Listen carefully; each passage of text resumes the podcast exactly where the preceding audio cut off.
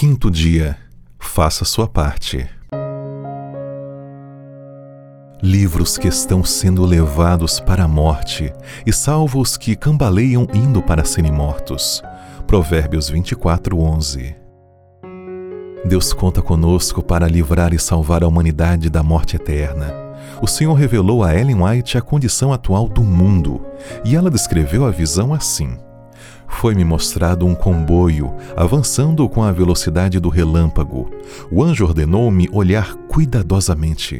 Fixei os olhos nesse trem. Parecia que o mundo inteiro ia embarcado nele.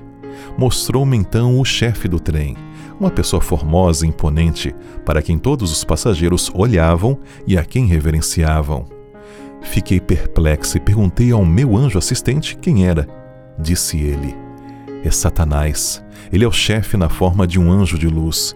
Ele leva cativo o mundo, e todos vão indo para a perdição com a velocidade do relâmpago.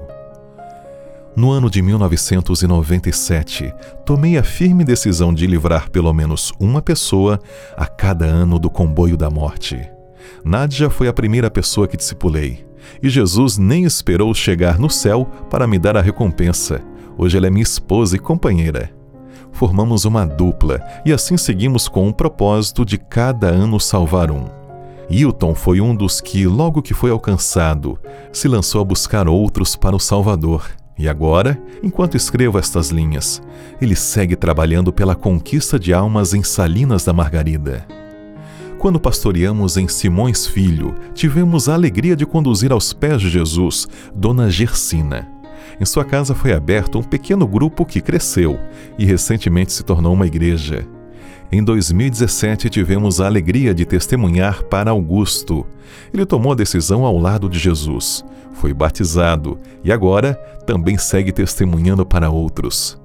Atualmente estamos evangelizando Carol, Lucas, Lina e Luan. Em breve, todos eles serão batizados. Jesus espera que cada cristão seja um missionário ativo no mundo. Faça a sua parte.